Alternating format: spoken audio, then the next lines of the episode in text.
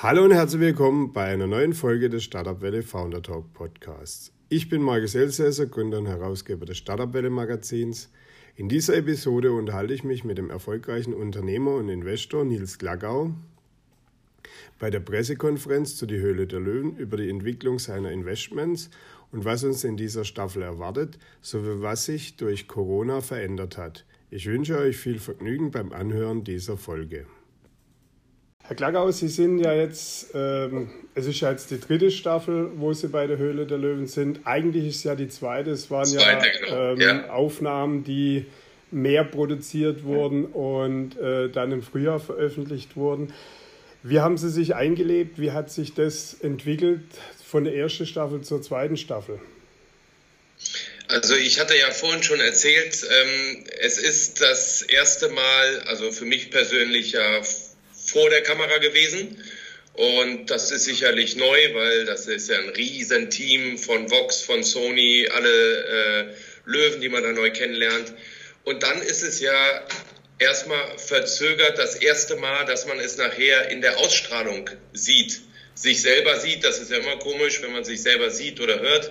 Und dementsprechend, das war schon interessant. Äh, die erste Erfahrung vor Ort, dann die erste Erfahrung vorm Fernseher und ähm, da, danach finde ich persönlich, kann man dann auch erst sich ein Urteil bilden. Und ähm, beim zweiten Mal, also ich persönlich habe mich einfach viel wohler gefühlt und man hat natürlich dann auch viel äh, kennengelernt und ähm, wird da automatisch sich ein bisschen ähm, verändern. Haben Sie jetzt auch in der zweiten Staffel ähm, in andere, andere Startup-Kategorien oder in andere Branchen investiert als in der ersten Staffel? Ja, also erst einmal finde ich persönlich, ähm, äh, es kommt ja immer darauf an, an welchen Drehtagen ist man da, welche Gründer und welche Produkte sind dann vor Ort und sprechen mich persönlich an, wo kann ich denen weiterhelfen, wo stimmt die Chemie. Und das ist jetzt beim zweiten Mal ähm, glücklicherweise viel, viel mehr gewesen wo ich äh, nur sagen kann, äh, viele tolle Deals, viele Gründer, mit denen ich richtig Lust habe, dann lange erfolgreiche Wege zu beschreiten. Jetzt haben wir in der zweiten Staffel, wo Sie jetzt dabei sind, äh, gleich mal nochmal wieder einen Wechsel gehabt äh, an Löwen oder ein Löwe kam dazu. Wie hat sich das so integriert für Sie?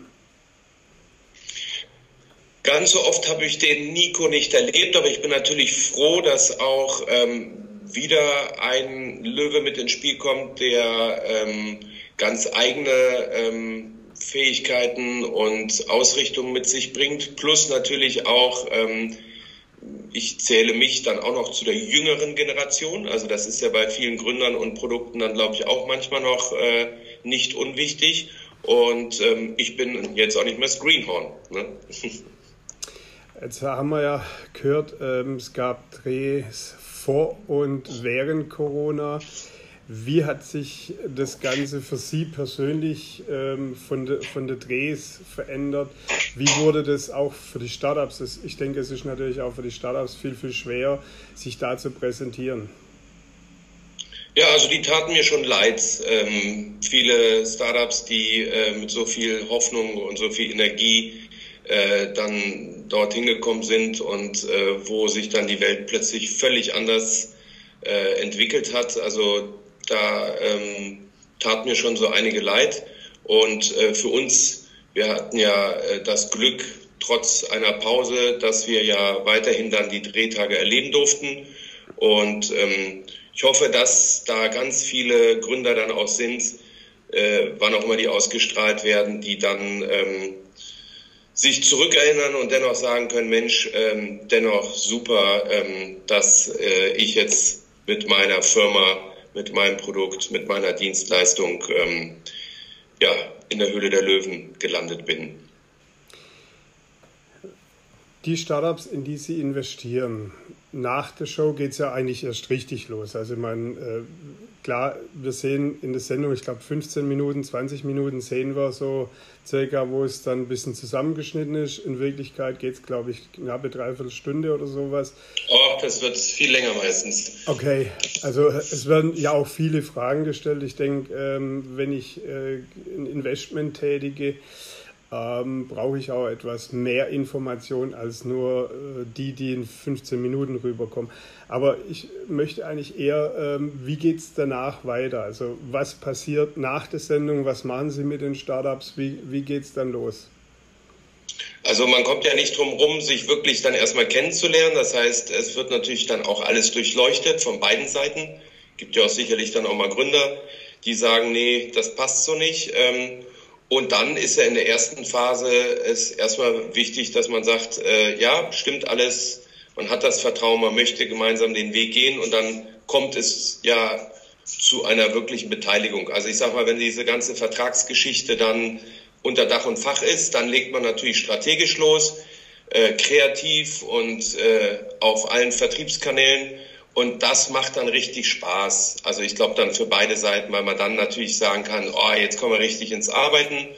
Plus dann, dann kommt es auch mal auf die Ausstrahlung an, kommt dann ja auch noch die ganze PR. Ne? Wie will ich diesen, äh, diese Pre-Launch-Phase dann nachher gestalten?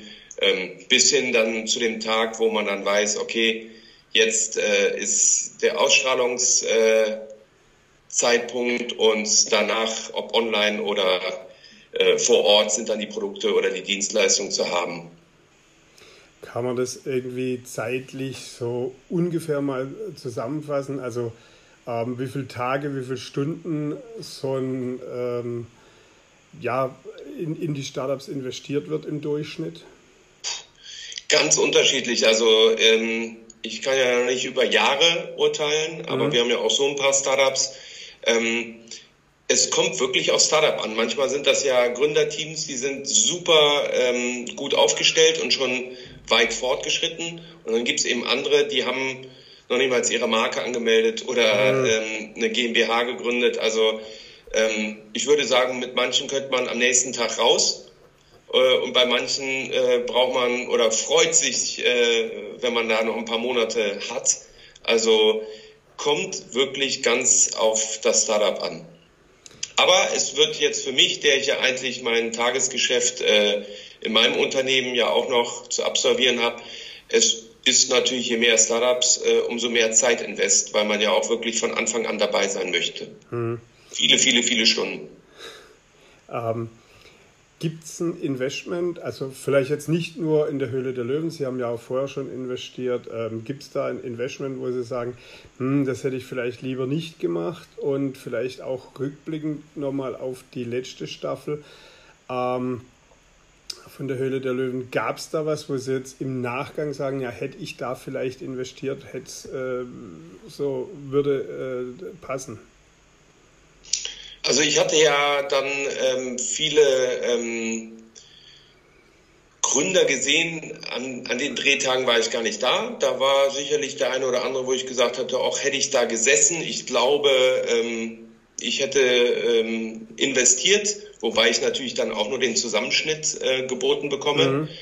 Ähm, so sonst habe ich ähm, aus meinen Invests nichts bereut oder auch an Tagen, wo ich da war, war es jetzt nicht so, dass ich gesagt habe, ach, hättest du mal lieber ne, an dem Drehtag äh, hier oder da zugeschlagen.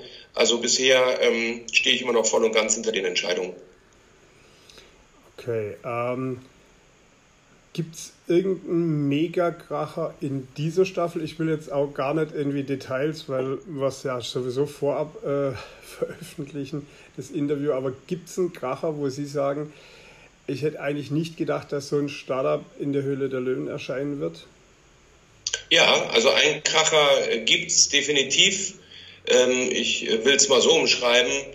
Tolles äh, Gründerteam, sehr weit fortgeschritten, eine, eine ganz interessante Branche und da hätte ich jetzt auch gedacht, die hätten sicherlich äh, völlig andere Wege wählen können. Also ähm, bin ich sehr froh, dass sie in der Höhle gelandet sind und ähm, ja, also da habe ich sehr viel Hoffnung bei diesem Deal.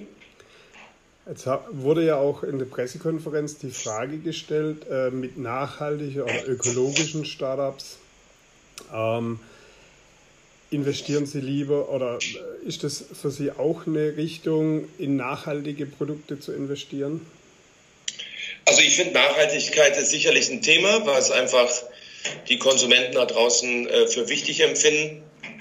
Ich glaube aber, ähm, manchmal ähm, fehlt vielleicht die Substanz und es wird dann nur ähm, das Siegel drüber gestülpt. Also ich ähm, kenne viele Produkte, äh, da steht nur noch drauf, was nicht drin ist. Und ähm, ich finde, da muss man so eine gute Dosierung finden. Also ähm, ich bin offen für alles und äh, wenn das Produkt passt und dann noch nachhaltig ist, super. Aber nur in das Thema Nachhaltigkeit, weil es so hip ist, das wäre, glaube ich, dann auch nicht mein Weg. Okay. Ähm, jetzt haben wir natürlich auch eine, eine ganz besondere Zeit. Ähm, wie sehen Sie das? Wie wird sich die Startup-Szene oder die, die Gründerszene in den nächsten zwölf Monaten noch entwickeln durch Corona? Also ich glaube, dass äh, viele nochmal vielleicht äh, ihr, ihr Geschäftsmodell oder ihre Ausrichtung ähm, überdenken. Ähm, vielleicht entsteht was Neues draus. Viele werden vielleicht es schwer haben, das so unberechenbar ist, ähm, weiß man ja nie, was äh, ist in zwei oder drei Monaten in der Welt los und welche ähm, Produkte, Dienstleistungen oder sonstige Dinge werden verlangt und welche sind eben gerade irgendwo auf dem Abstellgleis. Ähm, schwierig. Also ich glaube, ähm, nicht einfach für viele Gründer, heißt aber nicht, dass ähm, dieser ganze Spirit kaputt geht, äh, sondern vielleicht ähm, viele, die jetzt auch ähm, über ihren normalen Job ähm, leider in Existenznöte oder ähm, Schwierigkeiten geraten sind, gehen vielleicht jetzt dann auch mal den Weg und sagen, gut, ähm, dann probiere ich es mal auf den Weg. Also nicht einfach, aber ich sehe auch wieder viel Chancen. Ja, es ist natürlich klar, ich meine, ähm, es ist die Zeit, wenn eine Vollbeschäftigung ist oder also so wie wir es die letzten Jahre hatten, ähm, gehen eher weniger Leute in die Selbstständigkeit, weil sie es einfach auch gar nicht müssen. Da gebe ich Ihnen vollkommen recht und ich denke auch, dass es vielleicht ähm, für viele auch jetzt eine Chance ist, äh, Dinge zu wechseln. Ja. ja. Ich bedanke mich bei Nils Glagau für das tolle Gespräch. Wie immer ist es auf einer Pressekonferenz sehr hektisch und zeitlich immer etwas knapp. Deswegen ist dieses Interview etwas äh, abrupt beendet. Ähm, in der nächsten Folge hört ihr Georg Kofler, den wir ebenfalls auf der Pressekonferenz zu Die Höhle der Löwen interviewen konnten. Ich wünsche euch eine erfolgreiche Woche. Wir hören uns nächste Woche. Tschüss.